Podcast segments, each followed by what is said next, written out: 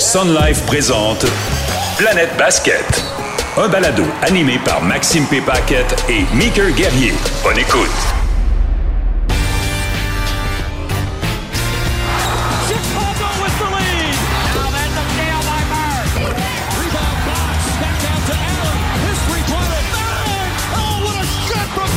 Planète Basket. Avec Maxime P. Et Meeker Guerrier. Eh oui! Où que vous soyez et peu importe à quel moment vous nous écoutez, bienvenue à Planète Basket, votre balado bimensuel dédié au ballon orange. Je m'appelle Maxime Pépaquette. Merci d'être avec nous. Et je dis nous, puisque l'autre partie de ce duo terrifique, on n'a jamais pensé à l'échanger. C'est un jeune vétéran autour duquel on veut bâtir notre étoile. J'ai nommé Meeker Guerrier. Salut Meeker. Calme-toi, Max.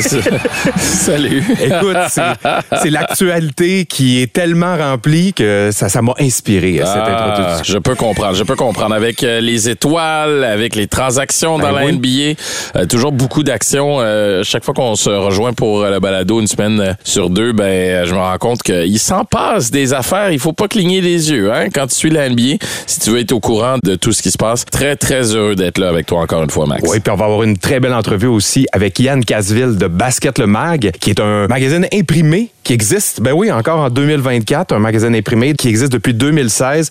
Il perpétue la tradition du magazine imprimé en France, donc on est allé euh, lui jaser, une conversation bien intéressante. Et tu l'as dit, euh, beaucoup de pain sur la planche. Le match des étoiles qui se tient très bientôt. Est-ce qu'il y a eu des joueurs injustement oubliés? Et la date limite des transactions qui est maintenant passée? Il y en a eu quelques-unes quand même des transactions, là. Ouais, il y a eu énormément de transactions, pas de transactions transcendantes qui sont venues vraiment chambouler euh, complètement la NBA, mais des transactions intéressantes.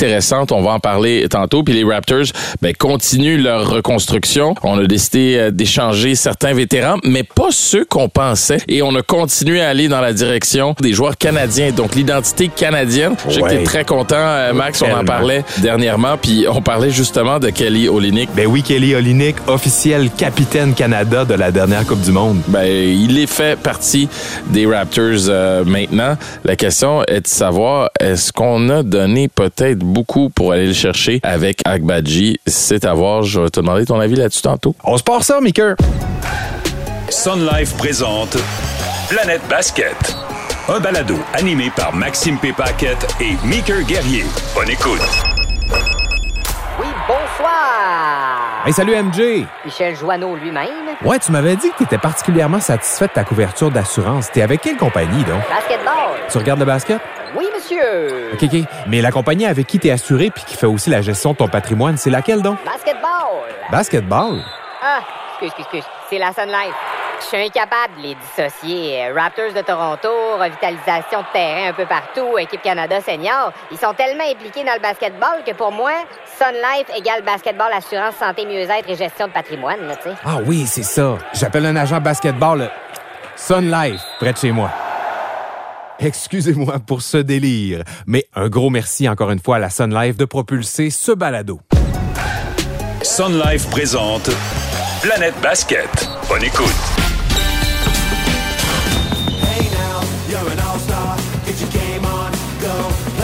Alors c'est fait. La dernière fois qu'on s'est quitté, Maker, on avait les équipes partantes de l'Est et de l'Ouest pour le match des étoiles.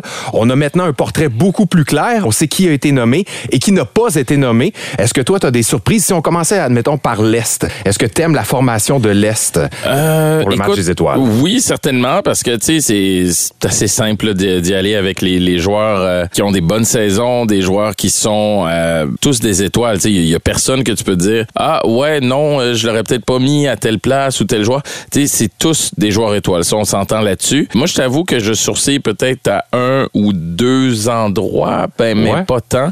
Euh, Écoute, oui, mais tu on va les nommer rapidement, ok, si Ok, tu veux. allons-y. Les cinq partants, Giannis Antetokounmpo. Mr. Joel Embiid. maintenant blessé, a été remplacé par Scotty Barnes is going to be all-star. Jason Tatum. Tyrese Halliburton. It's Damian Lillard. Ça, c'était le 5 partant. On a ajouté ensuite Jalen Brown. Donovan Mitchell. Jalen Brunson. Bam! Out of bounds. Tyrese Maxey. Paulo Banquero. Oh, Julius Randle. qui lui aussi est blessé et qui a été remplacé par... Voici le portrait pour l'Est. Ben moi tu vois euh, ce qui m'achale c'est que pour moi Trey Young aurait dû faire partie de cette formation dès le départ. Bien d'accord. Tu sais, je me dis ben pourquoi on l'a comme remplaçant euh, Trae 27 Young? points par match, une de ses meilleures saisons en carrière. Il est déjà deux fois All-Star, puis là, ça a été tout juste pour le nommer. Là. Je comprends pas ce genre d'incertitude-là. Écoute, est-ce qu'on devrait revoir le format de ça? Parce que je me demande, tu deux joueurs des Celtics, oui, Ouais. c'est deux joueurs méritants, mais est-ce que tu devrais pas avoir un joueur de chaque équipe? Ben- c'est ça que j'en suis venu à me demander en regardant Ben, le problème de la NBA, c'est le nombre de joueurs dans chaque équipe. Donc, c'est là où tu te dis, pour avoir un joueur par équipe, ça veut dire que dans chaque équipe, tu aurais 15 joueurs. En même temps, pourquoi pas? Le talent est de plus en plus relevé dans la NBA. D'année en année, c'est de plus en plus dur. Il faut avoir des statistiques de plus en plus élevées pour être invité à cette classique-là. Et puis, s'il y avait 15 joueurs par équipe, ben, ils joueraient tous un petit peu moins, mais au moins, on verrait des joueurs de chaque équipe. Bon, peut-être qu'on on peut exclure les équipes de fond de classement qui n'ont pas vraiment de vedettes. On peut parler des Pistons, entre autres, qui ont une saison vraiment médiocre et qui, oui, ont Kate Cunningham, mais bon, ce ne sera que partie remise pour lui peut-être l'année prochaine. Ou peut-être faire un effort avant d'inviter un deuxième joueur d'une équipe de peut-être repasser la liste des équipes avec la liste des joueurs. Ben, c'est ça. Moi, je veux voir les meilleurs joueurs. Ouais. Je, je veux voir les étoiles. Mon problème, c'est juste Trey Young, comme je te dis. Vraiment, euh, Trey Young, pas parmi les joueurs choisis au départ. Tu sais, s'il y avait eu aucun joueur des Raptors, j'aurais pu vivre avec aussi. Ouais. là. Tu sais, euh, Scotty Barnes, oui, OK, euh, mais tu sais, les Raptors n'ont pas une saison si extraordinaire que ça. Paolo euh, Bencaro, euh, l'avoir au match des étoiles ou pas, même chose. Tu sais, j'aurais pas été euh, fâché, puis je serais pas surpris de pas le voir là, même si le Magic est, est septième en, en ce moment, où il y a une bonne saison.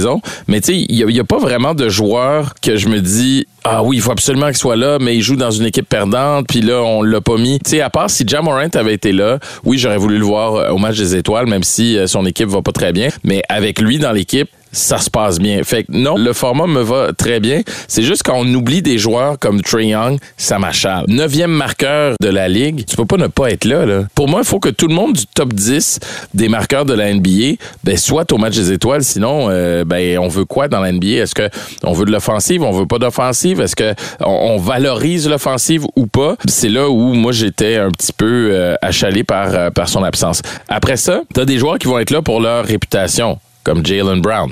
Il est spectaculaire, OK, mais moi, je l'aurais pas mis là. moi. Ouais, moi, cette année non plus, je pense que j'aurais sauté un tour. Même, je te disais, Damien Lillard, excellent joueur, mais qui a pas une saison Et voilà. si incroyable que ça cette Mais lui, c'est année. différent. On a voté pour lui. C'est Ouais. un peu sur la réputation. Il fait partie du 5 partant. Même chose pour Bam Adebayo, tu sais. Je suis pas convaincu. Oui, il a une excellente saison, Bam Adebayo. Le Heat de Miami profite justement de sa saison, mais son huitième, c'est pas comme s'il Mhm. traînait l'équipe sur son dos puis qu'il était incontournable. Je suis pas convaincu. Dans l'Ouest, c'est un Ouais. peu plus convaincant. On va y aller vers l'Ouest. Donc, au dernier épisode, on vous avait nommé donc la formation partante de l'Ouest qui est The King.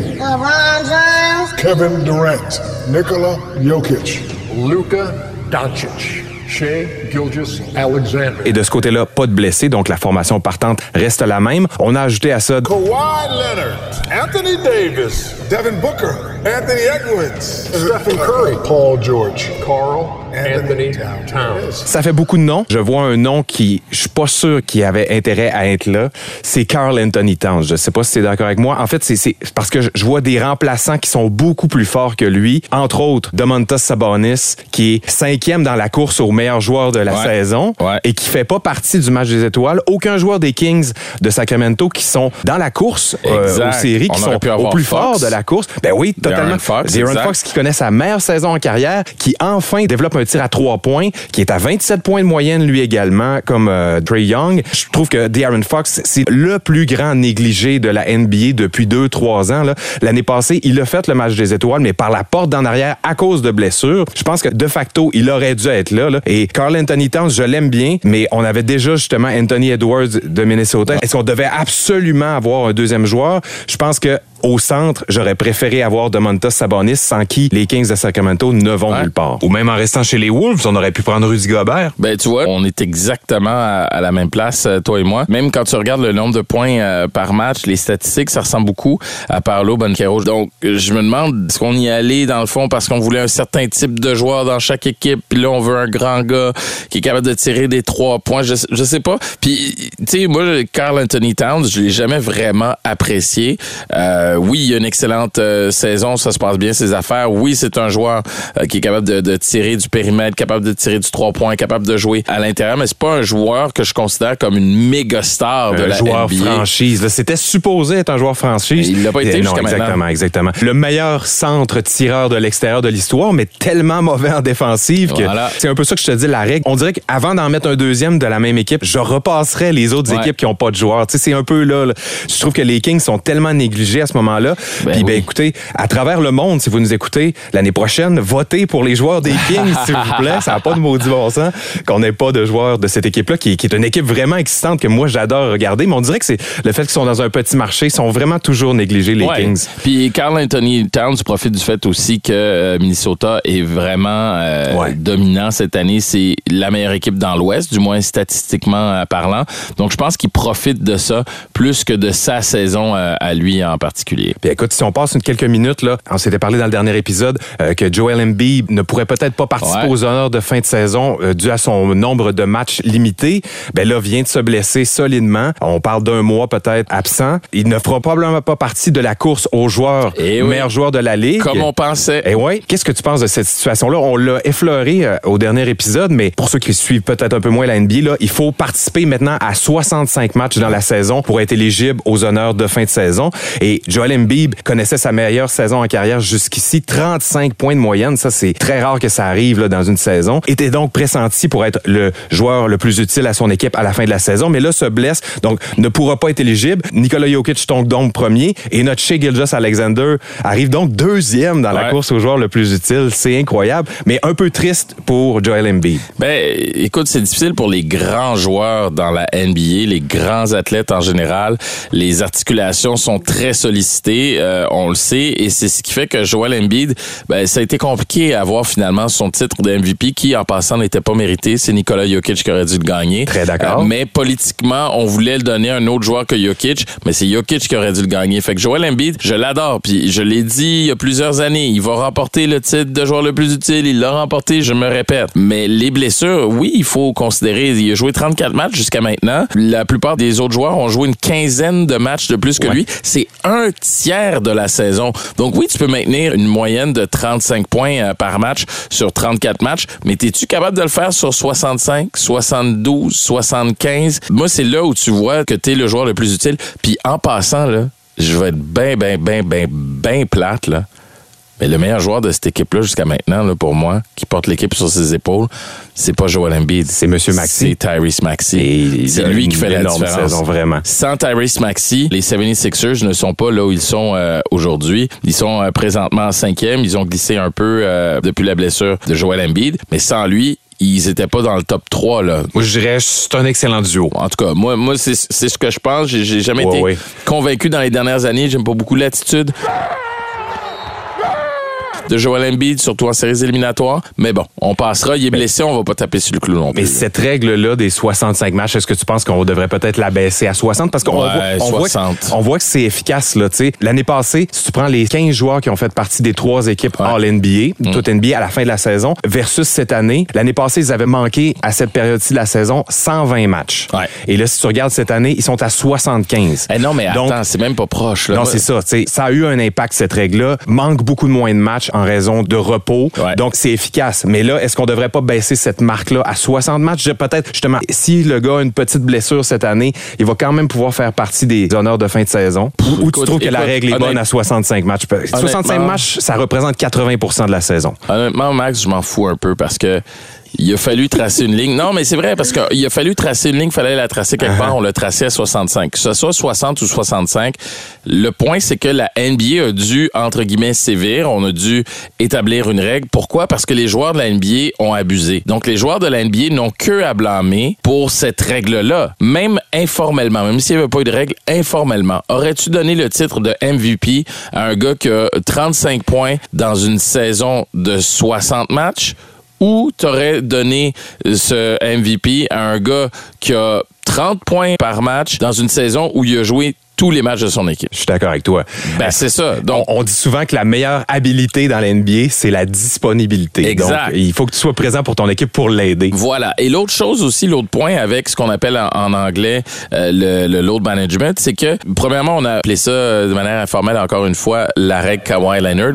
Pourquoi? Parce que là, on commençait non seulement à reposer les joueurs blessés, ce qui est très correct, mais on reposait les Ouais. joueurs de manière préventive Ouais. pour prévenir des blessures. Dans des deux matchs en deux soirs, par exemple. Voilà. Ou Mais- quand on est exclu du portrait des séries. Et ce que la NBA a fait, en fait, on a envoyé un rapport d'à peu près 45 pages à toutes les équipes pour leur dire, finalement, le repos préventif, il ne garantit rien. Il n'y a pas des- d'études qui prouvent que ça aide, puis il n'y a pas d'études qui prouvent que ça nuit si tu pas de repos préventif. Et le point, le but de la NBA, c'est on veut du spectacle. Ben oui. On veut que les gens qui payent Ben, pour des billets, ben en oui, aient pour oui. leur argent. Si je paye pour voir Kawhi Leonard et les Clippers qui sont en visite à Boston, puis c'est mon joueur préféré pour une raison euh, X, Y ou Z, ben j'aimerais ça le voir. Puis surtout, mon petit gars ma petite fille de 6, 7, 8, 9 ans aimerait ça voir sa vedette, son joueur préféré. Les joueurs de la NBA ont tellement niaisé, puis les équipes ont tellement niaisé avec ça que la NBA a fini par dire Hey, là, ça n'a pas de bon sens. Vous reposez vos gars 5, 10, 15, 20 matchs. Finalement, ils arrivent en série, ils sont capables de jouer tous les soirs comme par hasard. Mais pourquoi, s'il peut jouer tous les soirs au mois d'avril, au mois de mai, il peut pas jouer tous les soirs au mois de février, au mois de mars, s'il est pas blessé? Évidemment. L'autre point par rapport à ça, c'est que là, tu vas me dire à contrario, est-ce que la NBA a à s'immiscer dans la gestion des effectifs puis des blessures ou de pas blessures ou puis il y, a- il y a des médecins qui vont dire ben oui, le repos va aider, c'est la chose qui va aider le plus. Ça, c'est un autre débat pour moi. Ouais, parce que dans le cas d'Embiid, il a joué blessé pour pouvoir jouer ses 65 matchs à la fin de la saison. Il paraît que c'est comme ça qu'il a aggravé cette Ben, blessure. si là, t'es vraiment blessé, assis-toi, puis c'est tout, c'est pas grave, là. T'es auras pas les honneurs, t'es l'année prochaine, Et garde ta santé. Puis tu vas jouer en séries éliminatoires. Mais là, qu'il soit blessé là un mois ou qu'il soit blessé un match sur deux, tu sais, on fait quoi? Pourquoi tu peux jouer le match X, mais pas le match Y? Moi, je veux que ça soit clair. Là, Uh-huh. Ouais. je sais qu'il est blessé, Joel Embiid, pour un mois. Si je veux voir un match des Sixers dans le prochain mois, je sais qu'il sera pas là. J'ai pas envie de gambler avec mon argent, puis j'ai pas envie de gambler non plus avec le plaisir de mon enfant. Ouais, ça fait aussi qu'il y avait deux sortes de saisons, si tu veux. Tu allais voir un match de la saison, t'étais pas certain que tout l'effectif allait être là, donc tu jouais un peu alentour de ton banc, alors qu'en série, ben il y a plein de joueurs qui jouaient en saison qui là soudainement ne jouaient plus du tout. Donc justement pour les spectateurs, il y a plus d'uniformité, plus de constance avec une règle comme celle-ci. Ouais. Je pense qu'on est d'accord là-dessus. On en règle-tu des affaires? Hein, on en règle-tu des dossiers? Ah ouais, let's go! Meeker, on se reparle du marché des transactions de l'autre côté de la grande entrevue. On s'en va parler à Yann Casville, qui est le créateur et le rédacteur en chef de Basket le Mag, donc euh, un magazine français qui existe depuis 2016, un magazine imprimé à une époque où tout s'en va sur le numérique. Comment ça se fait qu'un magazine comme ça survit? On s'en va le demander à Yann Casville de Basket le Mag tout de suite après ceci. Maxime P. Paquette, Standing by with the hero of the night. Yann Casseville de Basket Le Mag. Des hommes, des histoires, des parcours. C'est chaque mois dans Basket le Mag. Alors, on s'en va rejoindre tout de suite Yann Casville, qui est rédacteur en chef de Basket le Mag, un mensuel, donc un magazine imprimé. Et oui, ça existe encore en 2024, un magazine imprimé. Et on s'en va s'enquérir de comment ça fonctionne et de la passion du basketball en France, qui en est toute une autre que celle qu'on a au Québec, au Canada.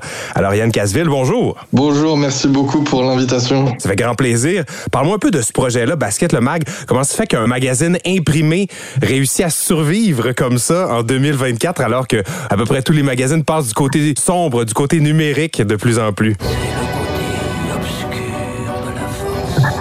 Exactement, oui, c'est une très bonne question. En fait, il faut savoir qu'en France, on a toujours eu une grande tradition de presse basket papier imprimé. Depuis, euh, on peut même remonter aux années 70, mais principalement depuis les années 80, donc ça fait quasiment un demi-siècle, où il y a toujours eu des magazines papier. Et en fait, les fans de basket se sont habitués à ça. Alors bien sûr, aujourd'hui, euh, il y a beaucoup moins de magazines papier qu'à l'époque, parce que Internet est arrivé et c'est complètement normal. Pour autant, beaucoup de personnes qui ont aujourd'hui 30 ans, 40 ans, ont grandi souvent avec un magazine et aiment bien l'idée d'avoir euh, encore un objet, quelque chose qu'on peut garder, qu'on peut mettre dans sa bibliothèque. Même si on suit le basket au quotidien sur les réseaux sociaux, sur Internet, ça n'empêche pas de temps en temps de vouloir faire un petit pas de côté et d'avoir un magazine imprimé. Ça en devient un item de collection. Ouais, exactement, oui, il y, a- y y un peu de ça, effectivement. Basket Le Mag existe depuis 2016. Toi, Yann Casville, je crois que c'est depuis 2011 que tu suis le basketball de façon active, de façon professionnelle. Exactement. Même commencé un tout petit peu avant, euh, en tant que stagiaire, pour être très précis, euh, ça remonte à 2009, mais officiellement, oui, c'est 2011, euh, dans la presse basket, et toujours dans des magazines papier d'ailleurs. Donc, tu vis du basket depuis le début de ta carrière professionnelle. Complètement. Tu vois, si je compare ma situation en tant que Québécois, j'ai pu suivre le basket beaucoup dans les années 80-90. Il y avait constamment des matchs à la télé. Je pense même à une émission entièrement consacrée au basketball à RDS dans le temps, NBA Action, animée par Robert Como, Bob C, pour les Québécois qui nous écoutent, qui ont connu cette époque-là. Mais il y a eu un creux de vague où on ne parlait pratiquement plus de basketball, même avec la conquête des Raptors de Toronto en 2019. Leonard makes it official. Now the Warriors just inbound, and that's it. There's a new NBA champion, and it's a team from Toronto, Canada. We, the North, are now we, the champions. The Raptors, the 2019 NBA. On n'en parlait pratiquement pas dans nos grands médias. Et là, depuis, il y a un retour. là. Depuis que le Canada domine au niveau mondial, qu'il y a de plus en plus de Canadiens et de Québécois en NBA. Le basket français était très fort au niveau européen dans les années 90 et les gens étaient fans de basket et ils connaissaient pas forcément la NBA ou en tout cas de très loin, mais ils étaient fans des clubs français comme Limoges, comme Pau. Et aujourd'hui, les fans de basket sont plutôt des fans de NBA, mais il n'empêche qu'il y a toujours eu un intérêt pour le basket français en tant que tel. Ça, tu vois, c'est une autre différence majeure. Vous avez un championnat de France de basketball depuis plus de 100 ans tout de même. Le championnat qui a changé quelques fois de nom, mais tout de même un championnat national de France qui existe depuis plus de 100 ans. Donc, effectivement, vous pouvez suivre vos équipes respectives, suivre le championnat français. Et c'est terminé. Lasvel s'impose face au Mans 70 à 61 en finale de la Coupe de France et remporte sa dixième Coupe de France, la dixième de son histoire. Alors que au Québec, au Canada, c'est relativement nouveau. Il y a eu quelques ligues par-ci par-là qui se sont essayées, mais qui ont duré une, deux, trois années. Et puis là, c'est tout nouveau. Là, depuis quelques années, on a la CEBL, donc la Ligue élite canadienne. Et qui là, qui a une belle envolée, là, qui semble vouloir se maintenir. On agrandit la ligue à chaque année. Donc euh, les signes sont là, mais de votre côté, vraiment, vous aimez suivre vos joueurs. Et est-ce qu'on peut dire qu'avec l'arrivée de certains joueurs en NBA, euh, dont Tony Parker en tête de file, With the 28th pick in the 2001 draft, the San Antonio Spurs select Tony Parker of Racing Club Paris, France. This is someone who's very, very highly valued in the league and can really shoot it. est-ce qu'il y a eu euh, une montée en popularité à partir de 2001? Oui, complètement. En fait, il y a eu un changement où avant les fans de basket étaient les fans d'un club de basket français, souvent le club de leur ville. Et Tony Parker, lui, il a amené ça à l'échelle nationale où effectivement, à partir de 2001, on parle de Tony Parker à la télévision, euh, dans les médias euh, nationaux généralistes. Et donc là, il y a des personnes qui suivaient pas forcément le basket français, le championnat, qui n'en avaient même pas forcément connaissance et qui là ont entendu parler de Tony Parker, ont découvert un peu la NBA grâce à lui. Beaucoup de Français ont découvert la NBA grâce à Tony Parker. Et donc, ça a fait prendre une direction nouvelle. On s'est mis à regarder de l'autre côté de l'Atlantique, on s'est mis à regarder l'Amérique. Et Tony Parker a été suivi par d'autres joueurs. Mais clairement, oui, il a été un tournant dans l'histoire du basket en France et de sa popularité, de sa médiatisation. Et d'un chouchou, on va passer à un autre tout de suite après la pause. On va parler de Victor Wenbanyama, le phénomène de la NBA On est avec Yann Casville de Basket Le Mag à Planète Basket.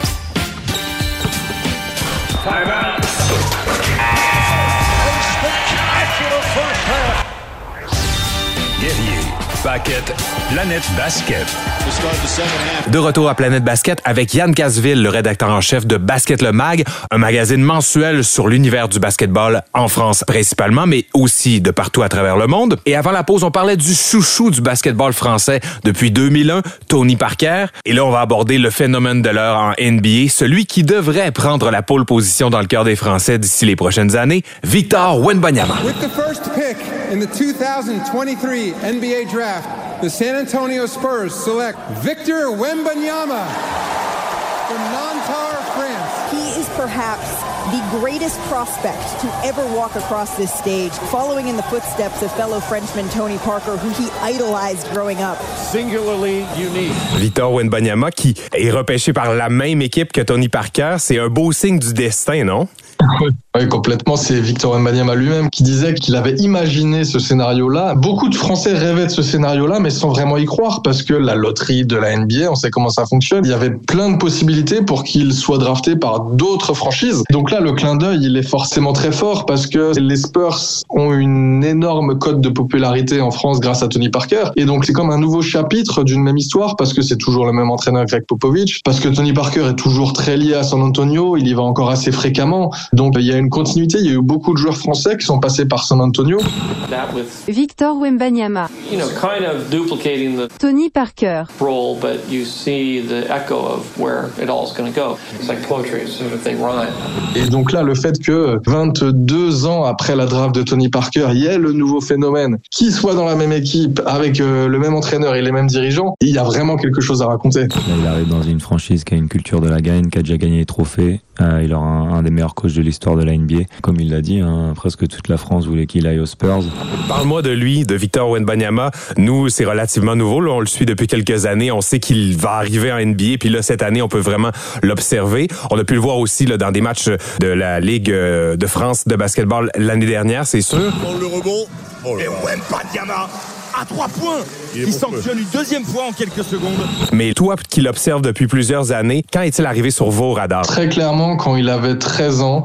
Après, on a pu remonter plus loin, mais en ayant connaissance du phénomène. Mais le réel moment pour la plupart des suiveurs, on va dire, du basket français, c'est quand il a 13 ans. Il est à Nanterre déjà depuis trois années et on entend parler d'un jeune qui est beaucoup plus grand que tous les autres et qui peut tout faire sur un terrain. Mais à ce moment-là, honnêtement, même si au club de Nanterre, ils savent qu'ils sont en possession d'un diamant, tout le monde attend de voir parce qu'un jeune de 13 ans, c'est encore beaucoup trop jeune, il peut se passer plein de choses, même au niveau physique, on ne sait pas ce qu'il va devenir. Donc même si on en entend parler, et d'ailleurs c'est le même moment où ESPN aussi en parle pour la première fois, c'est là où on voit que les recruteurs et les scouts américains sont très forts parce qu'eux aussi ils en parlent à ce moment-là. On va attendre plutôt qu'il arrive dans le championnat espoir. La dernière étape avant le monde pro, c'est pour les jeunes qui ont entre 18 et 21 ans. Sauf que lui, il commence à jouer dans cette catégorie à 16 ans. Et c'est là où on a une vraie confirmation parce qu'Espoir, c'est un niveau que tout le monde connaît, où tous les meilleurs joueurs passent. Et là, on se rend compte que lui, à 16 ans, il fait déjà des choses euh, exceptionnelles. Il y a la première équipe de France aussi, c'est les moins de 16 ans. À 13 ans, c'était euh, un petit peu un secret bien gardé du basket français. À 16 ans, c'est une confirmation. Cette hype, elle est justifiée, il est vraiment si spécial. Il est mérité, il a, il a vraiment un, un talent incroyable. C'est un joueur qu'on n'a jamais vu euh, dans le basket, euh, de faire 2m20, 2m21 et de bouger comme un meneur de jeu. Euh, on n'a jamais vu ça. Et pour autant, le grand public, il va devoir attendre. Mais comme vous, finalement, pour le grand public, ça va être la saison dernière, sa dernière saison en France. C'est là où le grand public prend connaissance vraiment du phénomène. Avant, ça restait encore un sujet de niche, entre guillemets. Christian Thomas vers Wembanyama qui est passé et qui vient dunker main gauche. Et là, sa première saison est assez spectaculaire en NBA. Comment tu vois sa progression? Parce qu'il a commencé et il a tout de suite dominé au niveau défensif de par sa stature, sa mobilité. On doit le dire pour ceux qui suivent moins ça, Victor Wembanyama, il est 7 pieds 4, mais il a une envergure, un wingspan, c'est-à-dire la longueur de ses bras qui atteint 8 pieds, donc une envergure positive, alors que certains joueurs peuvent avoir une envergure qui est négative, donc les bras moins longs que le corps. Lui, en plus, il a un avantage. Ses bras sont encore plus longs que son corps. Il prend de plus en plus de place, de plus en plus ses aises en NBA. Comment tu vois le déroulement de sa saison jusqu'ici? Honnêtement, je trouve que c'est impressionnant. Pas forcément, enfin, c'est impressionnant dans les statistiques, mais ça correspond à ce qui était imaginé. Le sélectionneur de l'équipe de France, Vincent Collet, avant même le début de saison, déjà l'an dernier, il avait dit euh, Victor, rookie en NBA, tournera à 20 points et dire bon. C'est exactement ce que fait Wembanyama aujourd'hui. C'est 20 points, dire bon, 3 passes 3 contre. Mais ce qui est, je trouve, encore plus impressionnant, c'est qu'il fait ça alors qu'il a un temps de jeu qui est limité, alors qu'il a une équipe qui tourne pas très bien, où il n'y a pas de meneur, et on sait très bien que c'est important pour un joueur comme lui d'avoir un meneur qui peut lui faire des passes en aller-hoop, etc. Et on voit que la marge de progression est aussi folle que le fait qu'il soit déjà un joueur quasiment, il n'a pas été élu All-Star Game, mais, mais la question se posait. Donc, on parle d'un joueur qui est quasiment All-Star pour sa saison rookie, et on voit une marge de progression. Je pense que le meilleur exemple, c'est le fait qu'après chaque match, c'est pas les fans, c'est pas les journalistes, c'est les adversaires qui l'ont battu euh, souvent d'ailleurs, parce que les Spurs perdent souvent. On entend les meilleurs joueurs adverses dire oui, c'est vraiment un phénomène. Et dans quelques mois, quelques années, quand il aura complètement pris la mesure de la NBA, il va devenir euh, inarrêtable entre guillemets. He's a 7'4 version of Kevin Durant. We're both skinny, and I'm sure he said he watched me growing up, but he's his own player. He's really tall, covers a lot of ground. Yeah, he changes the game. He has an advantage being seven four and being able to shoot over everybody, so he had a hell of a night. It's like you think you can block his shot, but you can't. His wingspan is so long. He's going to be really good in this league. Uh, I got a bright future, man. Obviously, he's uh, one of a kind type of player, and uh, he's going to keep getting better each and every year. C'est les joueurs eux-mêmes qui connaissent le jeu mieux que personne, qui constatent après l'avoir affronté pour la première fois que le phénomène dont tout le monde parle, il est bien avéré. C'est pas un phénomène créé de toutes parts, c'est un phénomène réel. Et oui, c'était d'attendre de voir. On parlait de la physicalité de la NBA qui allait être un, un réel test, et il passe bien le test. Et on peut faire la comparaison avec Chet Holmgren. Ils sont à peu près dans la même catégorie de joueurs, mais lui, on voit qu'il a plus de chair alentour de son os, qu'il est un peu plus carré, mieux proportionné, et peut-être que son corps va être plus en mesure de faire face justement à la physicalité de la NBA et la, aux dures saisons de 82 matchs justement. Oui, c'est la grande question, c'était de savoir est-ce qu'il allait pouvoir enchaîner parce que l'an dernier en France, il jouait un match par semaine. Donc même s'il a raté aucun match l'an dernier et qu'il jouait une trentaine de minutes, malgré tout, c'était une seule fois par semaine. Là, c'est un rythme qui a été multiplié par trois et on se rend compte qu'hormis il a eu cette blessure, mais sinon jusqu'à présent ça tient. Et puis on voit que son corps s'est déjà endurci, qu'il a gagné des kilos de muscles, mais ce qui est intéressant, c'est que le but, c'est ce qu'il répète depuis toujours, c'est pas qu'il monte à 130 kilos parce que c'est pas ce qu'il est, c'est pas sa morphologie. Il faut qu'il conserve euh, toute son aisance, toute son agilité, donc sans changer son morphotype. Le duel face à Chet Holmgren, c'est un super exemple parce qu'on l'a vu s'imposer physiquement, on l'a vu faire reculer Holmgren, on l'a vu lui rentrer dedans. Il est plus grand que tout le monde. Ça semble bête à dire, mais on se rend compte que entre avec les chaussures 2m24, entre 2m24 et 2m10, il y a un monde quand même. Et c'est un monde qui, euh, en théorie, euh, est quasiment inatteignable. Il y a eu des Porzingis, des Marjanovic, mais bien sûr avec des profils complètement différents de celui de Victor. La mobilité qu'il a, ajoutée à sa grande portée dont on parlait plus tôt, on le voit dunker d'endroits où on ne pense pas que ce sera possible. On le voit se faire des passes à lui-même, ou encore de le voir en défensive. Les attaquants pensent qu'ils ont le chemin libre, que personne n'est devant eux, et soudainement, Victor Wenbanyama surgit de nulle part. Euh, lui qui est capable de faire un pas et de faire une longue distance avec ce simple pas-là, arrive dans leur visage et est capable de les bloquer. Wemby Ja to start the game. Ja puts the crossover on Wemby, and Wemby comes back over the top to reject Ja.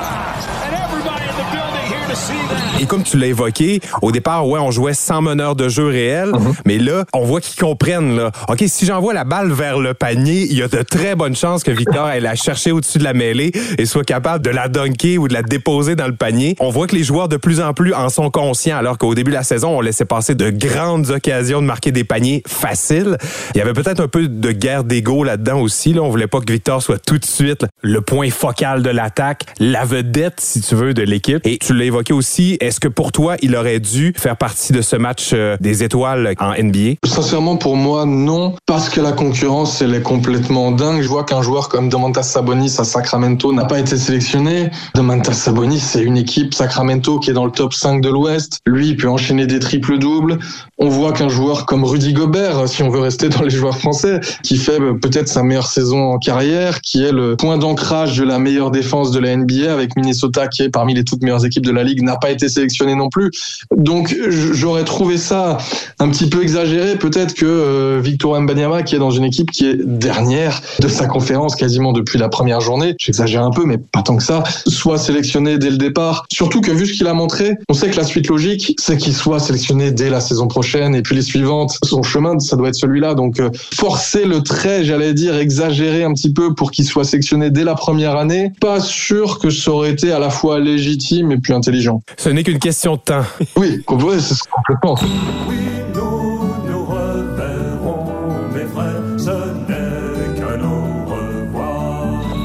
Peut-être une dernière note en terminant sur lui. Il est vraiment très sage, très mature, une vieille âme peut-être, on peut dire ça ainsi. Il aime faire de la lecture une heure avant de se coucher. Récup, soin, sommeil. Ça fait très différent des joueurs en NBA actuel, des jeunes joueurs qui passent beaucoup de temps sur les jeux vidéo. Moi, je joue pas souvent, mais ça joue dans l'équipe. Et ont peut-être tendance à se coucher tard. Lui, on voit déjà qu'il a cette sagesse-là. Et donc, on peut penser qu'il va être là longtemps grâce à d'excellentes habitudes telles que celle-ci. Oui, complètement. Je pense que c'est l'un de ses plus grands atouts et qu'il a depuis toujours. C'est que il s'est mis en tête, tout gamin, qu'il allait non seulement aller en NBA, mais être un des meilleurs joueurs du monde. Et c'est une chose de le dire, mais c'est une autre chose de mettre tous les ingrédients pour d'apprendre l'anglais, par exemple, quand on a 13 ans. Bah, tous les joueurs ne l'ont pas fait. D'avoir une vraie routine, un professionnalisme à 15 ans, c'est pareil, c'est pas quelque chose d'inné, c'est quelque chose que ses parents, ses éducateurs ont su lui inculquer, mais surtout que lui s'est tout de suite mis dans ce rôle de basketteur professionnel. Et cette maturité-là, c'est sans doute euh, avec cet entourage autour de lui qui est assez sérieux, c'est un de ses plus grands atouts, parce qu'en fait, ça fait des années que les gens, le monde extérieur lui parle de la pression qu'il y a autour de lui, des objectifs, etc. Alors que lui, il n'arrête pas de répéter que la pression qu'il se met lui-même et les objectifs surtout qu'il s'est fixé lui-même sont encore bien plus élevés que ce que le monde extérieur lui donne. Do you feel pressure? No, you know, I, I don't feel any like pressure on my shoulders or what. I try to live free. I'm trying to be like a free mind at, at all times. One of my colleagues called you the best prospect ever in team sports. There's no pressure from yeah. that? Yeah, yeah, true. No pressure from that. It's not like a reward when they say that, you know. Cette exigence qu'il a envers lui-même, c'est clairement ce qui peut aussi, oui, l'amener à durer. Vraiment, ça va être une belle histoire à suivre. C'est enivrant d'être dans une époque comme ça qui commence de pouvoir suivre Victor pour, euh, espérons-le, une très longue carrière. Puis peut-être là aussi là, avoir ses affrontements avec euh, Chet Holmgren. Dans le temps aussi, ça peut être intéressant de regarder ça. Goes quick against Holmgren and slammed it home. Put his shoulder into Chet. Little bully ball. They said it's rivalry week, Jonesy. Uh-oh. Oh, and that's going to be an offensive foul against Holmgren, who might have had payback on his mind a little bit. La question santé et mieux-être, Sun Life. Tu as un emploi du temps assez occupé. Tu cours un peu à gauche et à droite. Comment tu fais pour maintenir la forme physique? Ah, très bonne question. Je joue aussi au basket, mais à tout petit niveau, enfin à niveau amateur, euh, loisir, avec euh, des personnes euh, qui ont toutes un travail à côté, etc. À ma toute petite échelle, le fait de pratiquer une activité sportive chaque semaine, même si c'est pas l'activité la plus intense, même si on est là avant tout pour s'amuser et pas pour la compétition, je sens clairement le bien que ça me fait. Enfin, surtout, je sens le manque que j'ai les semaines où euh, j'ai pas le temps parce que je dois travailler, etc. Donc, le fait de garder une activité sportive, pour moi, c'est important. Donc, peu importe ce qui arrive, tu tentes de faire du temps pour euh, l'activité physique dans ton horaire. Ouais, j'essaye de pouvoir toujours dégager un peu de temps, oui. Euh, ne serait-ce que si c'est une fois par semaine, mais au moins pour qu'il y ait de la récurrence. C'est surtout ça, plus que la durée l'intensité, c'est la récurrence qui, pour moi, est importante.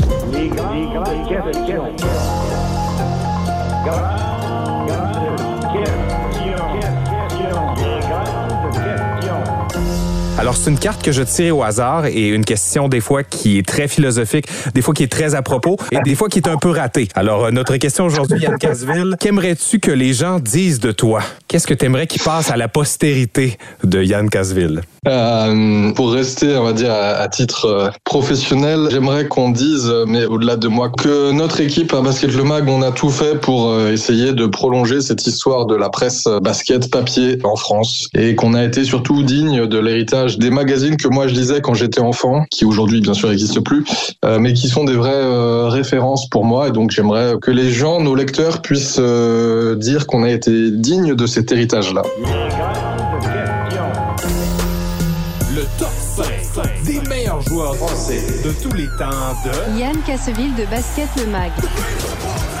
Ton top 5 des joueurs français de tous les temps. En NBA? Comme tu veux. Tu peux m'en nommer des certains plus obscurs que je ne connaîtrais pas. C'est à toi de choisir. C'est ton top 5, Yann Casville. Top 5, évidemment, un meneur Tony Parker. Je vais mettre Antoine Rigaudot en arrière. Et voilà Antoine Rigaudot Et 3 points Comme on dit aux États-Unis, in your face En ailier, Nicolas Batum. Batum on the run. Here he goes. Air Batum. And Lil J'ai tout fait pour ce putain de maillot. Ça me fait vraiment chier, crois-moi. Ailier fort, euh, Boris Dio. Boris Diao. Oh, il l'a fait la musique. Il Boris Diao. Et pivot, Joachim Noah. Joachim Noah. Joachim Noah was in many ways the face of college basketball. Noah with the block on Wade. Wade gets it back. Noah blocks it again. Noah? Oh, alors Victor Wenbanyama ne t'en a pas assez montré encore pour euh, supplanter euh, Monsieur Noah. Ouais, c'est encore trop tôt. Après, je doute pas que Victor euh, sera dedans, mais là, pour un joueur qui a aujourd'hui 20 ans, je reste sur Joachim Noah, qui a été plusieurs fois All-Star, etc. Sur la longévité de la carrière. T'en as parlé, Rudy Gobert? And the NBA Defensive Player of the Year award goes to Rudy Gobert, Utah Jazz. Oh, Parle-moi de sa saison. Il a repris du poil de la bête en quelque sorte. Justement, Minnesota va très bien. La meilleure équipe défensive. Parle-moi de ce pilier du basketball français qui est Rudy Gobert. Ouais, cette saison lui fait beaucoup de bien parce que il y avait eu le transfert la saison dernière de entre Utah et Minnesota. Ensuite, il y a eu la Coupe du Monde qui a été euh, ratée pour l'équipe de France. Et là, on voit qu'il s'épanouit de nouveau et, et il s'épanouit dans un rôle qui est parfait pour lui, où c'est le patron de la défense et en attaque. Bien sûr, ce sera jamais un joueur de post-up, ce sera jamais un joueur qui tournera à 20 points par match parce qu'il n'a pas l'arsenal offensif pour faire ça, il n'a pas les mouvements offensifs pour faire ça. En revanche, il peut quand même être impliqué offensivement, que ce soit dans la pose d'écran, que ce soit tout simplement pour rouler vers le cercle et récupérer deux ou trois allées ou par match. Et on voit que dans cette équipe-là, ça tourne bien. Après, la question, c'est un peu toujours la même chose comme c'était avec Utah. Utah qui avait fait avec lui des très belles saisons où parfois même ils étaient dans le top 1, top 2 de l'Ouest. On sait bien qu'en NBA, tout se joue en playoff. Ouais, et pour ça. Minnesota, J'allais t'amener aux séries, ces éliminatoires, c'est sûr et certain. Tout se joue en playoff et la réussite de Minnesota, ce sera pas d'être dans le top 4 ou dans le top 2 de l'Ouest, c'est d'aller loin en playoff. Et pour l'instant, personne ne peut avoir l'assurance, la certitude de se dire que cette équipe-là, avec ce duo intérieur Towns-Gobert, elle peut aller loin en playoff. Eux en sont persuadés, et heureusement d'ailleurs. Il faut bien commencer par croire en soi pour réussir quelque chose. Mais est-ce que ça va fonctionner? Ça, pour l'instant, personne n'a la réponse. Ouais, parce que c'était une transaction qui était un peu douteuse d'amener euh, comme ça un deuxième centre dans une équipe qui en avait déjà un, Carl Anthony Towns, qui est une bête offensive, mais qui défensivement a plusieurs lacunes. On venait greffer à ça Rudy Gobert, qui est un spécialiste défensif. C'était pas concluant du tout la saison dernière. Surtout qu'on avait payé un fort prix pour acquérir Rudy Gobert, cinq joueurs et cinq choix au repêchage. Là, ça fonctionne vraiment bien, mais oui, le grand test sera celui en série. Avec le Jazz, on s'écroulait à chaque fois en série. Est-ce que tu penses que l'effectif actuel peut réussir cette fois-ci, qu'on ne prendra pas avantage de la mobilité réduite, si tu veux, sur le périmètre de Rudy Gobert, alors que le jeu se resserre en série? Ce qui peut les favoriser, les aider, c'est qu'on est dans une saison où, certes, il y a un champion en titre qui est Denver, qui a conservé grosso modo ses cadres, mais sinon, on est quand même dans une conférence ouest qui est ouverte. On voit bien que la dynastie des Warriors est, est en train de s'éteindre, entre guillemets. C'est ouvert. On voit qu'une équipe comme Oklahoma City est en train de monter en gamme. Minnesota, c'est la même chose. Les Clippers, ils ont fait beaucoup de changements, donc c'est pareil. En fait, il y a beaucoup d'incertitudes et pas de favoris évidents. Donc je pense que Minnesota, ils sont dans un rôle qui leur convient d'outsider, entre guillemets, où les gens continuent de penser que c'est pas forcément un basket qui peut fonctionner en playoff, mais ce rôle d'outsider, il peut très bien leur convenir. Ça serait intéressant de voir. Je projette vers l'avant. Paris accueillera ses troisièmes Jeux olympiques, 1900-1924, et là, c'est 100 ans plus tard, donc, que, que Paris reçoit encore euh, des Jeux olympiques. Comment vois-tu l'effectif français? Comment vois-tu la possibilité de se classer sur le podium pour l'équipe française cet été à Paris? Il y a quand même un grand flou qui entoure cette équipe. Il y a des grandes ambitions. Pour moi, c'est décrocher l'or le but. Certes, celle de faire un podium. Après tout, ils sont vice-champions olympiques en titre. Mais on se rend compte que les JO, c'est 12 équipes.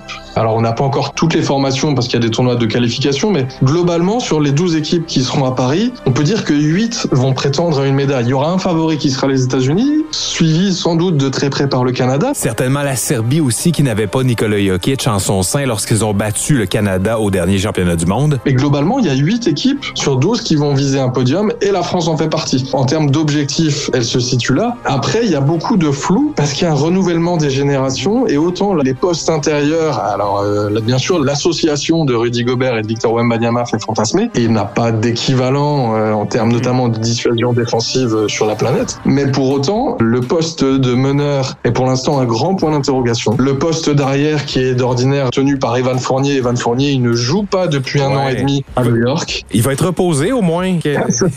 il a joué seulement trois matchs cette saison avec les Knicks. Ça, c'est euh, l'avantage euh, de ce côté-là. C'est vrai, avec les dents qui règlent le parquet, parce qu'il a faim de minutes sans doute. Ben, profitons-en pour parler de lui. Il était très efficace, très aimé en NBA jusqu'à l'arrivée de Tom Thibodeau. Il n'a tout de même que 31 ans et pourrissait sur le banc des Knicks. Maintenant, s'en va chez les Pistons de Détroit qui ne vont nulle part. Mais est-ce que ce sera un nouveau départ pour Evan Fournier? Peut-il encore connaître du succès en NBA? Je suis d'accord. Je pense qu'il a complètement sa place. On voit qu'avant que euh, Tom Thibodeau, le coach, décide de ne plus le faire jouer, c'était un joueur qui était à 15 points de moyenne à New York. Tom Thibodeau, il a trouvé une rotation qui fonctionne. Ces Knicks sont euh, globalement aux portes du top 4 à l'Est. Cette rotation-là va et il a décidé de faire sans Evan Fournier. Dans le basket français, on avait eu des joueurs comme Nicolas Batum à Charlotte, Boris Dio à Charlotte, qui étaient dans des situations comme ça où il ne jouait pas, mais ça durait trois mois, une demi-saison, et au bout d'un moment, il finissait par être coupé ou par être transféré. Là, ça fait un an et demi que ça dure, et Evan Fournier, aujourd'hui, c'est un 92, donc ça a commencé quand il avait 30, 31 ans. En théorie, c'est les meilleures années d'une carrière. Et lui euh, n'a pas eu de souci de blessure ou quoi que ce soit. Donc, euh, en termes de niveau, je vois pas pourquoi un joueur qui globalement était, euh, oui, toujours autour d'une quinzaine de points, ne pourrait pas jouer en NBA dès demain. Je pense que ça peut être un très bon joker offensif pour une équipe. Et Yann, je t'ai fait prendre un peu une, sortie de route. On va revenir sur la route initiale. On parlait de l'équipe de France pour cet été.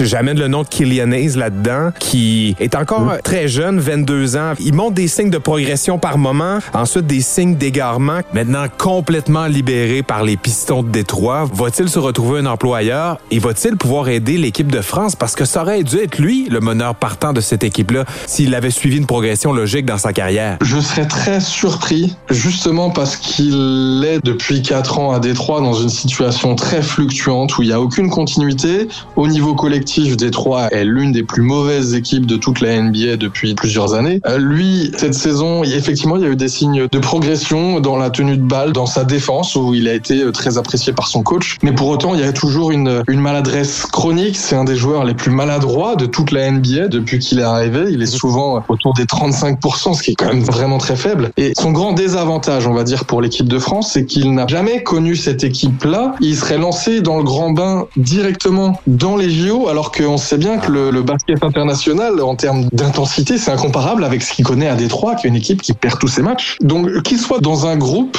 qu'il soit testé, ça me semble tout à fait euh, logique parce qu'il faut le voir dans ce contexte-là. Pour autant, je serais surpris qu'il arrive à s'imposer directement en tant que meneur de cette équipe de France. C'est possible, mais je serais surpris.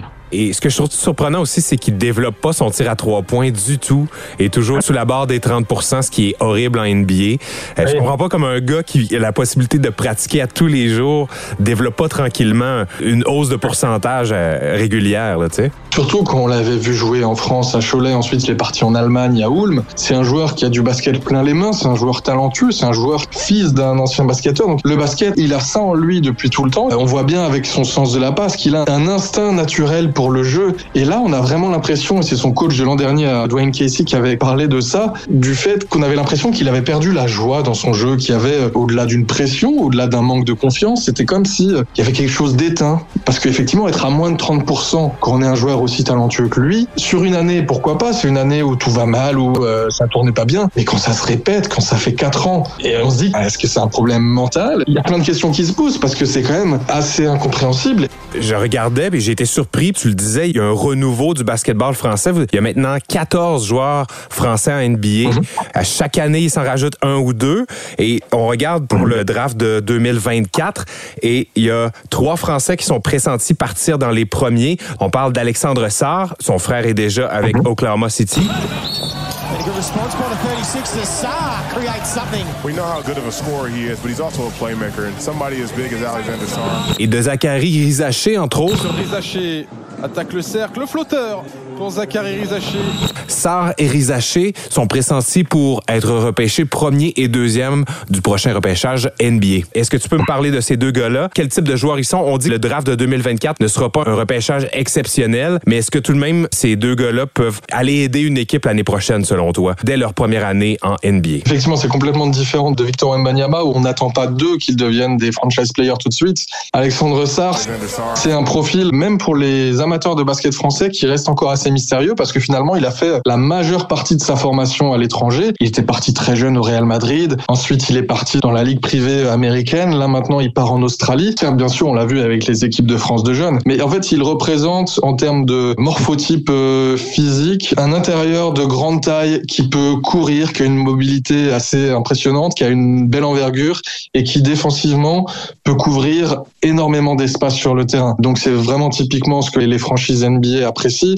Offensivement, clairement, il faut pas attendre de lui que dès la saison prochaine, il puisse apporter, on va dire, de façon très conséquente et surtout très constante à une équipe parce qu'il a encore beaucoup de gammes à répéter. Mais sur du jeu de transition, il a déjà aussi un shoot à trois points. Il a des atouts, mais plutôt dans un rôle au départ sans doute de booster ou de lieutenant. Même s'il est drafté très haut, je pense pas qu'une équipe le draft en se disant voici notre euh, futur pour les 15 années à venir. Je pense qu'il sera plutôt vu comme un joueur qui a un potentiel exceptionnel, mais peut-être plus à terme celui euh, d'un excellent lieutenant du franchise player. Sur Rizaché. Zachary Rizaché, c'est le fils en fait de Stéphane Rizaché, un ancien joueur de l'équipe de France, un très très très bon joueur dans les années 2000. Stéphane Rizaché à trois points. Lui, on va dire qu'il a tout en magasin. Ailier extrêmement polyvalent, avec euh, une capacité à défendre en un contre un qui est assez saisissante. Il peut défendre sur des joueurs plus petits, il peut les tenir. Lui aussi a une très grande envergure pour sa taille. Il fait 2 mètres 7 pour un ailier. Donc défensivement, c'est vraiment très impressionnant. Offensivement, il y a une compréhension du jeu. Et là, sans doute aussi que l'héritage familial avec un père qui était un des meilleurs ailiers du basket français dans les années 2000 n'est pas anodine. Il comprend très bien le jeu, il lit le jeu, il a un shoot à trois points qui est déjà euh, d'une fiabilité assez impressionnante. Il est numéro un en Eurocup, c'est la deuxième Coupe d'Europe. C'est pas un joueur qui pour l'instant prend énormément de tirs à trois points, il va pas en prendre 10 par match, mais très régulièrement, il va être à 3 sur 4, il va être à 4 sur 5. C'est une vraie grande fiabilité et à son âge, à 19 ans, c'est quand même, euh, ça promet beaucoup et à côté de ça, il y a des qualités athlétiques qui sont complètement en phase avec euh, le jeu NBA aujourd'hui. Il peut terminer en claquette dunk, il peut terminer en alley il peut remonter la balle coast to coast et terminer au dunk. Il a tout en magasin. L'interrogation, on va dire, qu'il y avait beaucoup de recruteurs ou de scouts à son sujet, c'était par rapport à son mental. Est-ce qu'il n'est pas un peu trop effacé? Justement, mettre toujours le collectif en avant et quitte à lui se mettre un peu trop en retrait.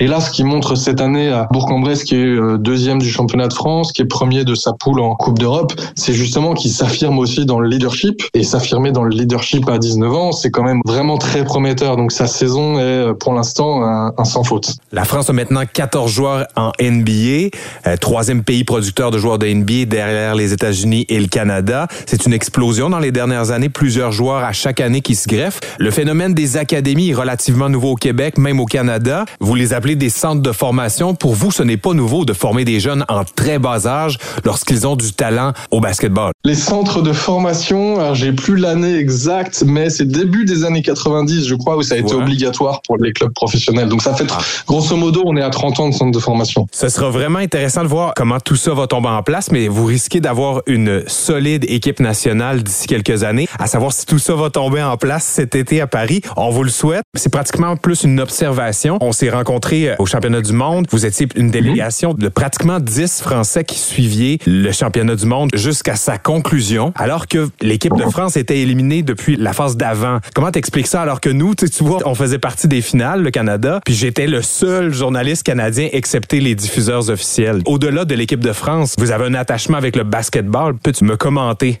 euh, ces faits-là? Oui, exact. C'est au-delà de l'équipe de France, dans le sens où euh, la plupart, on va dire, des journalistes de basket en France, les journalistes qui traitent exclusivement ce sport-là, on se connaît tous. C'est un tout petit milieu et surtout, c'est une passion pour tous ceux qui font ce métier-là. C'est une vraie passion. On est tous des amoureux de basket. On considère que c'est une chance incroyable de pouvoir euh, assister à des matchs, d'être accrédité pour une Coupe du Monde ou pour un championnat d'Europe. Pour le moindre match, en fait, se dire que ça fait partie de son travail, qu'on a la chance de pouvoir être euh, dans une grande arena et de voir un, un super match de basket. Nous, on est passionnés, donc euh, au-delà même de l'équipe de France, on s'engage à fond là-dedans pour essayer de vivre notre passion et essayer surtout bah, de la vivre à fond pour qu'on puisse ensuite la transcrire, la retranscrire euh, et la diffuser euh, à ceux qui nous lisent ou qui nous écoutent et qui sans doute eux aussi aimeraient pouvoir vivre ces événements-là sur place. Je ressens la même passion que toi, puis j'étais dans l'incompréhension totale de voir qu'on n'avait pas plus de journalistes sur place, puis en même temps en admiration devant vous qui justement suiviez ce championnat-là, peu importe ce qui arrivait. Bref, Bref, chapeau à vous pour votre passion. Longue vie à Basket Le Mag.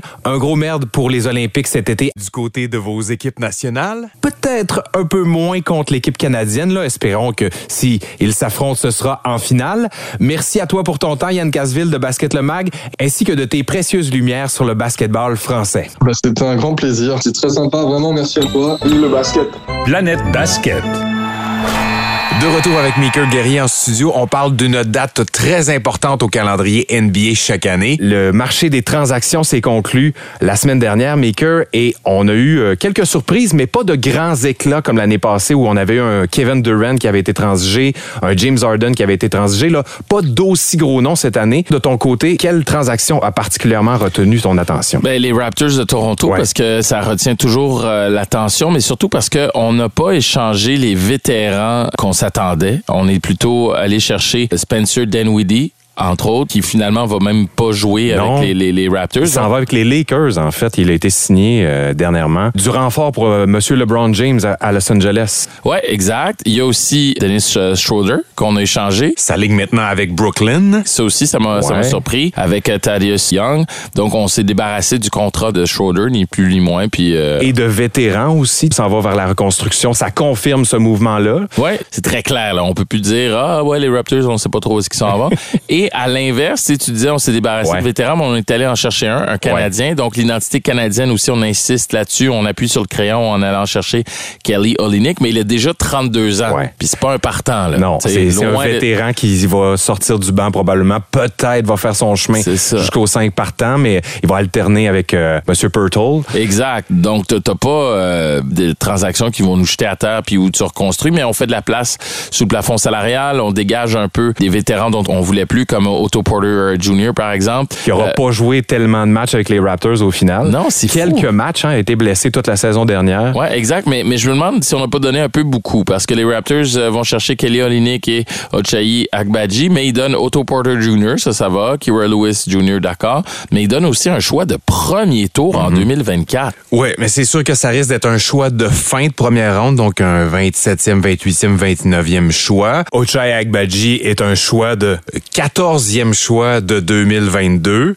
Donc on peut se dire, bon, euh, on échange un 29e contre un 14e choix, mais en même temps, euh, Utah est une équipe qui développe bien ses joueurs. Danny Ainge est un bon directeur général. S'ils n'ont pas réussi à le développer en deux ans, parce que Ochai Agbaji, au collège, c'est un excellent 3 et D, donc un joueur qui lance de loin et qui a une bonne défensive, mais il a un peu perdu son 3 points depuis qu'il est en NBA et ne l'a pas retrouvé en un an et demi, voire deux ans avec Utah. Utah a désespéré de son côté.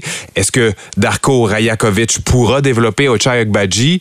Pour le moment, ça laisse rien présager de grandiose parce que le Jazz, c'est pas les Pistons. Ils sont capables de bien développer des jeunes joueurs. Ouais, donc ça, ça m'a beaucoup surpris. Et le morceau qu'on avait acquis et qui était supposé euh, servir à une transaction va devoir prendre son mal en patience encore une année de plus. C'est notre ami Bruce Brown qui aurait pu aider une équipe en fin de saison dans les séries, mais là, bref, va devoir euh, se taper, entre guillemets, la fin de la saison avec les Raptors. Sinon, après ça, euh, ben, c'est les mêmes que toi. Gordon Hayward euh, également, qui plus le joueur qu'il était. Il est allé avec OKC. Ça, c'est un vétéran qui va être bon, qui va aider Ouais. les jeunes parce que c'est une jeune équipe Exactement. qui a de grandes aspirations. Ouais, puis on n'avait pas de vétérans de leur côté, pas vraiment. On avait Davis Bertans, mais on s'en est débarrassé justement dans cette transaction-là. Gordon Hayward, si vous voulez savoir si c'est un vrai vétéran, ben, la preuve, c'est que lorsqu'il a fait son seul match des étoiles, Mm. il y avait aucun joueur de l'équipe actuelle d'OKC qui était dans la NBA. Donc on peut, fou, hein? on peut dire que c'est un vrai vétéran.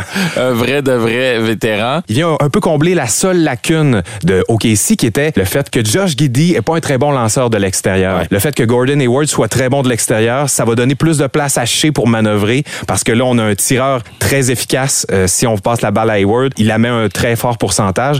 Donc ça c'est vraiment une belle acquisition. Puis probablement que Josh Giddy va arriver du banc, il est électrique et va bien venir en renfort à Shea Gildas Alexander lorsqu'il aura besoin d'une pause. Donc très bonne acquisition du côté du Thunder City. Tu parles de joueur euh, électrisant qui est bon pour tirer de l'extérieur. Puis je sais pas pourquoi, mais l'équipe avec laquelle il a été euh, transigé, ce joueur-là, ben c'est une équipe que je compare à OKC. C'est Buddy Hield qui passe des Pacers. En fait, il s'en va aux 76ers. Ça me surprend énormément. Puis tu regardes également les Pacers, les joueurs qui sont allés chercher dans cette transaction-là, des vétérans, parce qu'on a aussi une très jeune équipe du côté des Pacers. C'est ce que je vois derrière ce mouvement-là? Oui. C'est positif pour euh, notre cher Bénédicte Mathurin. Ça veut dire qu'on lui fait confiance. Ouais. Là, t'as plus Body Hill qui vient vraiment jouer dans le, dans le, même pâturage que toi. Donc, ça va lui laisser vraiment plus de place pour s'exprimer. Il aura pas peur de perdre sa place si jamais il connaît un mauvais match pour que Hill euh, reprenne devant lui. Donc, mouvement positif pour notre jeune Québécois. Puis du côté des 76ers, ben, on va chercher quelqu'un avec un tir vraiment efficace, Body Hill, qui va avoir de la place. Là. Justement, si Kimby va revenir et avec Tyrese Maxey, il va pouvoir agrandir le terrain et les 76ers vont grandement bénéficier de son tir à trois points. Ouais, puis on est allé chercher Doug McDermott, 32 ouais, ans. Vétéran. Pas, exact, qui va peut-être aider les joueurs à se calmer. Mais surtout, on est allé chercher des choix au repêchage, des choix de deuxième tour pour un peu plus tard, pour 2024, 2029 et également de l'argent. Donc, les Pacers qui pensent qu'ils peuvent aller loin avec l'équipe qu'ils ont, alors que Buddy Hill, lui, ben, s'en va aider les 76ers. Il y a rien qui nous a jeté à terre. Non. Euh, la dernière transaction qui était intéressante, ben, c'est les Knicks qui ouais. vont se renforcer avec un Boyan Bogdanovic. Ça, je trouve ça vraiment intéressant ouais. parce que les Knicks sont surprenants depuis l'acquisition de OG Anunoby. Là. Une des meilleures équipes de la ligue depuis qu'il est là.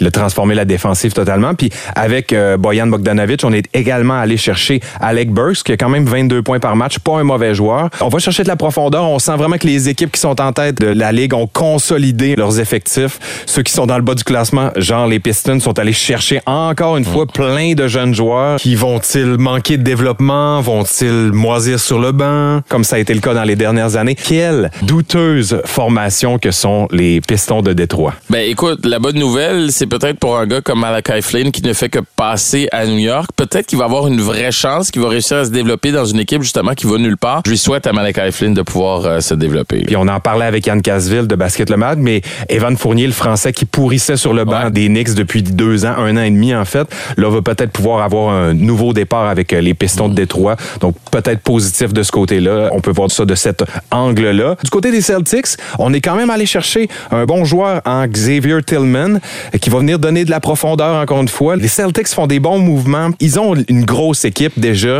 Mm. Et là, avec Xavier Tillman, je pense que là, on vient consolider le banc, consolider la relève sur le banc. Donc, très bon mouvement de ce côté-là aussi, je trouve. Hey, on n'a pas parlé de Patrick Beverly, Pat Beverly, Pat Bev. Oh oui, hein? Qui s'en va avec les Bucks, qui est une bonne chose pour lui, mais lui était pas content non. quand il a appris de Daryl Morey qu'il s'en allait là. Ouais. Euh, il Parce a... qu'il s'était fait promettre de pas se faire échanger cette année par ce même Daryl Morey. Denver, I hit Daryl Morey with, hey, I'm getting traded. You? No.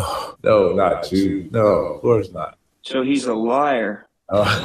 Et là, il se fait échanger et euh, disons que les mots qu'il a choisis étaient pas très très doux à son égard. Hein? En fait, il a renchéri euh, sur ce que James Harden disait l'année dernière que Daryl Morey est un menteur.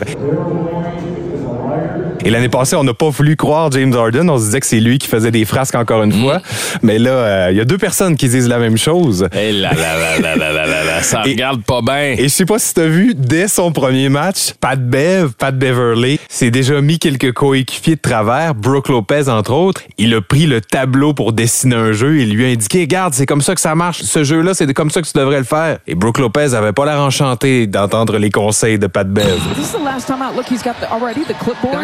Give me, give me my clipboard. He's talking. It's your first day here. It's like he's been here for five months already instead oh, of five minutes. Ce gars-là a le don de ne pas se faire aimer. C'est fou, hein? Par ses coéquipiers, c'est ça le problème. Oui, au que... premier match. Écoute, si tu veux pas te faire aimer par euh, tes adversaires, c'est jamais très très grave. Si Draymond Green, ses adversaires l'aiment pas, c'est correct. Mais si tes coéquipiers tu commences à leur tomber ses nerfs, ça paraît pas bien. Puis Pat Bev, c'est ça son problème. Par contre, ce que je peux dire, c'est que les Bucks ont besoin d'un petit électrochoc. Ouais, c'est vrai, besoin, t'as raison, t'as raison. Ils ont besoin justement peut-être une bonne chicane dans le vestiaire là, puis on se pogne, puis ça brasse, puis tout. Ça pourrait crever un abcès parce que depuis l'arrivée de Doc Rivers là ça va pas très très bien pour euh, pour les là. Fiche négative et voilà. on allait le chercher pour justement remonter au classement. Ben là, euh, la descente se poursuit. Ça va pas bien du côté des Bucks. Une autre transaction avec un mal aimé, Grant Williams, qui était vraiment apprécié chez les Celtics l'année dernière, là était rendu avec les Mavericks de Dallas. Et je sais pas si tu savais, mais il portait des chaussures Luka Doncic, donc son ouais. coéquipier chez Dallas. Mais depuis une semaine ou deux, avait changé pour des Jason Tatum, son ancien son coéquipier. ancien coéquipier avec qui ça s'était très bien passé passé, Ouais. d'ailleurs. Donc, ça en a pas pris plus. Là, je pense qu'il il lançait une espèce de message chez les euh, Mavericks de Dallas. A été aussitôt transigé. Et on va quand même chercher euh, PJ Washington, qui est un excellent joueur, un excellent jeune joueur. Donc, les Mavericks se renforcent, je pense, de ce côté-là. On a quand même donné oui Grant Williams en perte de vitesse, mais aussi Seth, Seth Curry, Curry, exact. un excellent lanceur de trois points. C'est peut-être là que ça va faire un peu plus mal du côté des Mavericks, mais on a quand même d'excellents autres tireurs de trois points de ce côté-là. On devrait pas trop en souffrir. Donc, euh, disons que les transactions cette année, la date limite des transactions ne nous a pas jeté à terre. Les grosses Non. transactions se sont faites euh, avant, comme c'est de plus en plus euh, le cas dans la NBA, mais quand même toujours intéressant. Puis surtout, une date limite des transactions qui arrive beaucoup plus tôt dans la saison que dans d'autres ligues. Donc, bravo. Et puis, encore une fois, ça nous donne des sujets de conversation. Là, on est vraiment dans le dernier droit. Là, là c'est sûr qu'il va avoir le match des étoiles. On va le vivre, on va avoir du plaisir. D'ailleurs, Bénédicte Mathurin y sera. Il fera partie du match des jeunes joueurs, des recrues ainsi que des joueurs de deuxième année. Puis il sera aussi des concours d'habileté avec ses coéquipiers Tyrese Halliburton et Miles Turner. Mais après, ça devient sérieux. Là. Il va rester euh, une 25-30 matchs. Donc, le plus intéressant de la saison s'en vient. Ça promet dans les prochaines semaines, mon cher Meeker.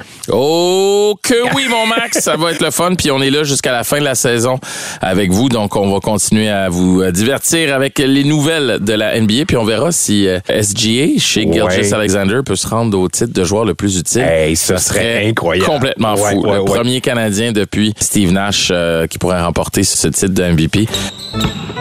Planète Basket. Merci encore, Maker. Très belle édition de Planète Basket. C'était la septième et euh, ça se poursuit dans deux semaines. Restez avec nous. Euh, si on veut te rejoindre, Maker, on fait comment? C'est euh, surtout par les réseaux sociaux, mais sur toutes les plateformes à commercial Meeker Guerrier, M-E-E-K-E-R, Guerrier, tout ça en un mot. Vous allez pouvoir me trouver un peu partout. Puis si ça marche pas de ce côté-là, allez dans les bars les plus jet set, vous allez le retrouver. Il est Monsieur Nightlife en personne, Maker Guerrier. T'exagères un peu. si vous voulez nous rejoindre pour nous donner des idées de sujets ou pour nous parler de votre parcelle de cette planète basket, n'hésitez pas, planète basket au singulier à commercialmail.com. Et pour me rejoindre sur les réseaux sociaux, ça se passe sur Instagram, Maxime, pas de E, P, basket. Merci d'avoir été avec nous. On se retrouve dans deux semaines. À bientôt. Sun Life présente Planète Basket. Un balado animé par Maxime P. Paquette et Meeker Guerrier.